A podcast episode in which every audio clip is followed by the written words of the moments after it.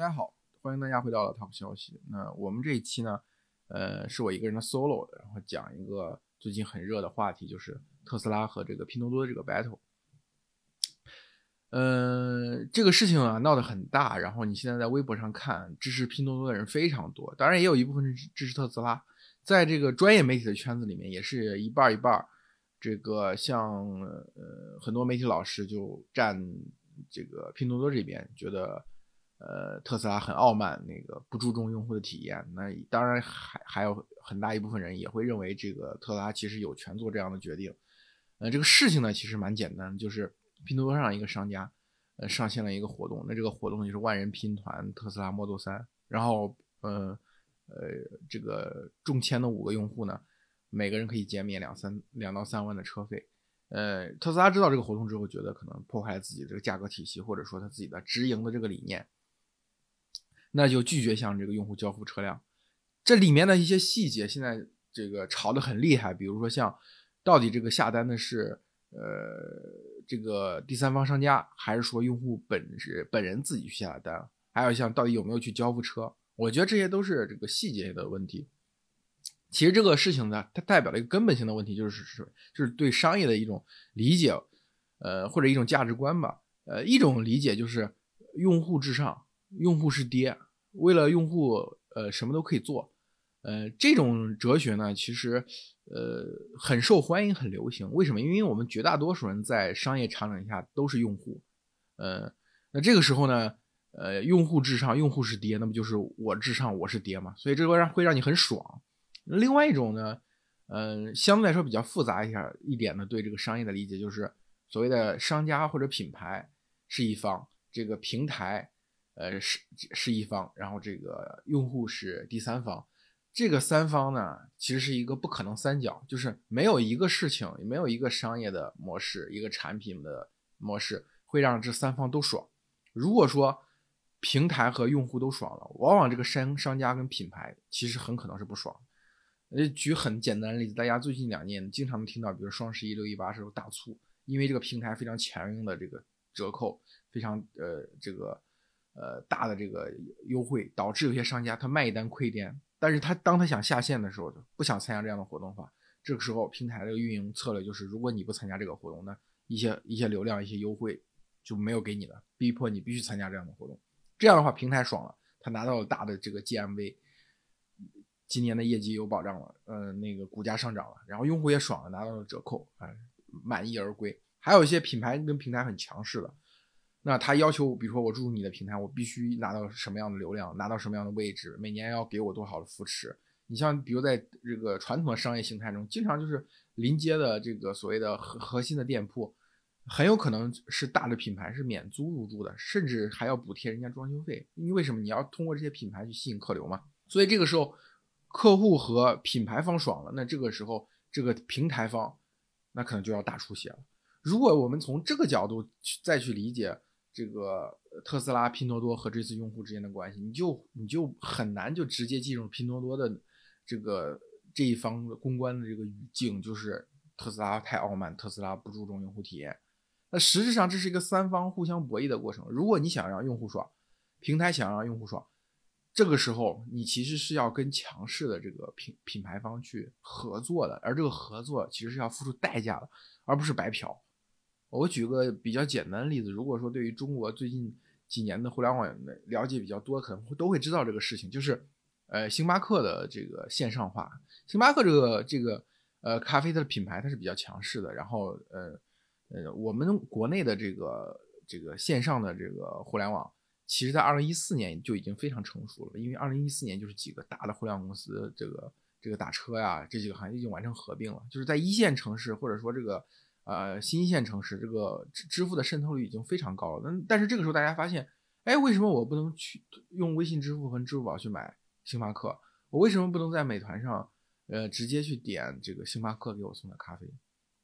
这个时候就是我们怎么去解决这个问题？后来你会发现，首先支付宝和这个星巴克进行了漫长的谈判，其实只谈下了三家店，这家三家店都在杭州，都是这个其实在这个阿里巴巴自己的园区，就像支付宝大楼下面有一家星巴克。当时我就很早的时候就去就去过。我我第一次去还挺新鲜的，我就说，哎，怎么这家店是可以用支付宝的？后来我仔细想想，哦，这不是支付宝大厦吗？因为我当时去，呃，跟支付宝的人去做一个采访嘛，然后发现他们可以用支付宝，觉得，哎，你们真的挺幸运，因为大部分地方你想去星巴克用支付宝、微信支付是不可能的嘛。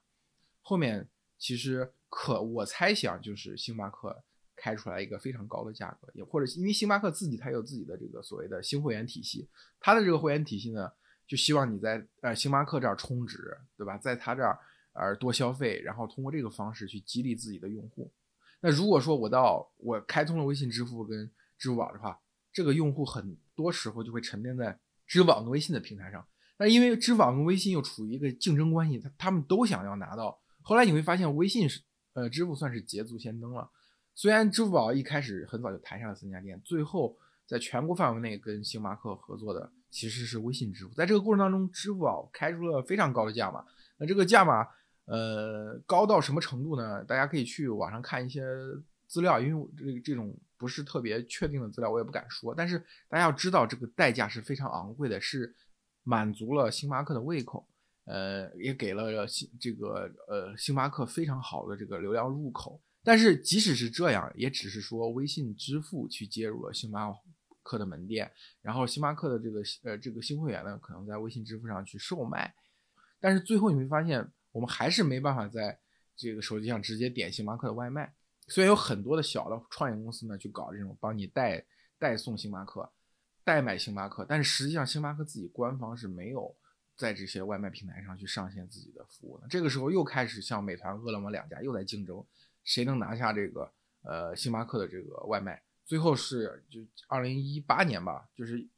从二零一六年谈下的这个星巴克电子支付，到又过了两年之后才又谈下来这个星巴克的这个外卖。这是饿落呃这个这个外卖业务最后花落饿了么，饿了么肯定是付出了巨大的流量成本，也付出了巨大的这个资金才拿下。拿下来之后，你看大家现在到现在，你比如说你去美团上想要去点星巴克，你还是没办法。你搜星巴克的某一家门店，你出来的是大众点评或者美团这个所谓商户商铺的页面，而这个外卖的业务呢，有一些第三方的小商家去提供这样的外卖业务，但是星巴克自己是没有向美团去提供这样的这个外卖接入服务，因为这是一个相当于是是一个独占资源的合作和饿了么。其实大家想，美团也可以搞一个像类似拼多多这样的活动，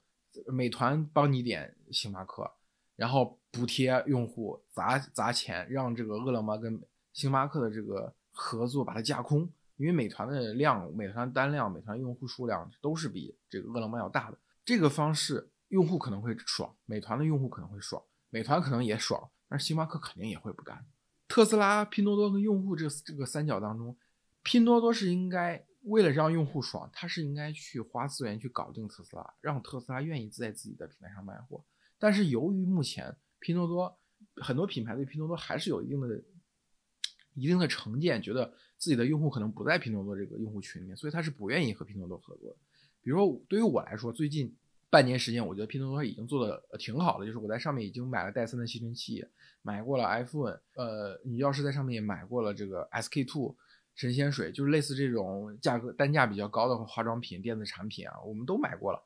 呃，这其实是对拼多多的这个平台的认可，大家是在加深。但是你想让让这个所谓的购买特斯拉的这个用户，因为特斯拉的单价还是接近三十万这样一个单价，认可你，或者说要想让汽车品牌去认可你拼多多的话，这个时候你是要付出真金白银的资源的。如果你没有付出真金白银的资源，你又想用别人的品牌去做营销活动，这个时候你让这些第三方商家去搞这些东西，然后出了问题呢？你的公关策略就是指责特斯拉不以用户为中心，指责特斯拉傲慢。我觉得这种方式就非常的不体面。因为如果说普通的用户不明白这其中的道理，呃，因为他们被宠坏了、被惯坏了，去骂特斯拉，这个事情是在所难免的。但是你作为一个千亿美元的公司，一个平台，你已经不是像当初那一个。卖卖呃三五块钱水果，那你的目标可能是取代像阿里这样的电商，变成中国最大的电商企业。那这个时候你跟商家的合作的关系怎么处？我就讲，如果特斯拉有一天希望能够跟这个，希望有一天能够跟电商的平台去进行合作的时候，他面前摆着 A、B、C、D 四个选项，其中一个有拼多多。经过这个事情之后，大家想，特斯拉还会愿意和你拼多多合作吗？这是个非常明显的例子。另外，从用户的角度去理解，我们的用户有的时候是不清楚所谓这个这个三角的这个关系其实是微妙且平衡的。如果你贸然打破了其中的一一一一方，让让就是所谓的一方全赢或者两方全赢，一方全输，你就会导致这个生态会出现一个急剧的萎缩。优秀的品牌在你这个平台上很不爽，又赚不到钱，是长此以往。最后一定会产生另外一个平台，就是对于我们普通用户来说，我们一定要在这个所谓的这个用户第一、顾客是上帝这种所谓的宣传当中，你要有一个理性的认识，就认识到平台商家和我们用户是一个不可能三角，它是一个微妙而且平衡的关系。如果出现了两方全胜、一方全输或者一方全赢，这其实对所有人都是不好的，因为平台也不是白莲花。当平台长成平台之后，这一旦平台掌握了巨量的资源的时候，它不是一个弱小，就是今天拼多多某种程度在特斯拉面前扮演的一个所谓弱小的形象，嗯，试图去让很多人呃同情它。但实质上，大家知道，平台一旦长大之后，它比商家要强势很多。只是因为像特斯拉这样的企业，它某种程度在一个品类，它是这个品类的皇冠，它是个品类上当之无愧的王者，所以导致平台还需要和你议价。大家要知道，很多的在这个这个一个行业里面，它的腰部以下的这些玩家，他是完全没有办法跟平台去竞争的，所以就是只能忍痛吞下所有平台的这种挤压。他们而且在这里面，就很多的汽车的呃行业的人就已经跟大家提到了，所谓呃这个事情背后是特斯拉一一直以来坚持坚持的这个所谓的直销模式。这个直销模式呢，嗯，比如说在法律层面上来讲啊。一家汽车公司在进入一个市场当中，他必须在这两者之间去做出选择。如果他要把车卖给 4S 店，全采用这种经销商模式的话，他就不能直接向用户卖车。他向用户卖车，其实就是对经销商权益的挤压。大家要知道，在中国，尤其是早几年的时候，一家汽车的 4S 店是有多赚钱的，就是 4S 店的这个经销商要从车企跟用户手里拿走多少的这样的一个利润。好的这个进口车型都提不到，要提到就一定得加价，对不对？这个过程当中，用户的权益其实受到了严重的损害，而直销模式某种程度上是把这个环节去掉了。特斯拉这个模式是有创新的，这个创新的呃好处就是今天我买 Model 3这样级别的车的时候，你们看到它降价的速度其实蛮快的，对吧？从三十多万就很呃接近四十万的这个价格就很快一路降降，据说到明年的时候可能会降到二十万出头。到这个过程当中，其实我们要知道，我们是享受了特斯拉直销模式的好处，而在享受特斯拉直销模式的好处的时候，你又希望互联网平台再来插一脚，这个其实就有一种赢者全拿的感觉。而且这里面还要提到一个，因为呃，特斯拉的中国这个部分，它毕竟还是一个特斯拉总部直接管理之下的一个一个公司，而不是像很多的这个。外企一样，它的中国公司已经某种程度上变成一个非常大或者非常独立的一个部门，所以他们的在公关，无论是在公关策略上，还是说他们自己的产品的这个本地化的过程当中，它其实都是不会像我们中国的企业互联网公司反应那么快。所以在你看这次公关事件当中，特斯拉其实是有些被动的，所以以至于他们这个负责人是要现在是动员全公司内，呃，希望在公关领域能够呃向用户向这个大家解释清楚这件事情，但是呢。拼多多这家公司的公关呢，我也有一点了解，嗯，它某种程度上复制了早期阿里公关的一些打法，然后它用的策略呢，包括大量的投资媒体啊，然后包括跟很多媒体人有合作关系啊，所以今天比如说在平台上，我看到有很多这个媒体人义正辞严的去批评特斯拉，然后说这个拼多多怎么。没有当回事儿，因为我也知道拼多多在那里充了多少值，对吧？充了这么多值，当然要讲几句拼多多的好话。有一些坦荡一点的媒体人可能就直接说了，对吧？拼多多也是我的大客户，那我就一定在这个问题上，我可能就讲的会谨慎一点。那有些人呢，就是就就自己知道的拿了拼多多钱，所以在特斯拉这个问题上会口留一点口德，就是不要把特斯拉骂的特别厉害。当然，我也不是说批评特斯拉的。嗯，都是收钱了的，而而这个呃维护特斯拉的都是好的媒体，不是这样的。因为有一些维护特斯拉去骂拼多多的，可能是他收了阿里的钱，对。吧？所以我你要知道，我们在舆论行舆论领域看到了很多观点，千万不要特别把它当回事。但是你要对自己的认知是要负责，就是这个事情本身它背后到底是什么？好吧，那这一期我就讲到这里，我们下期再见。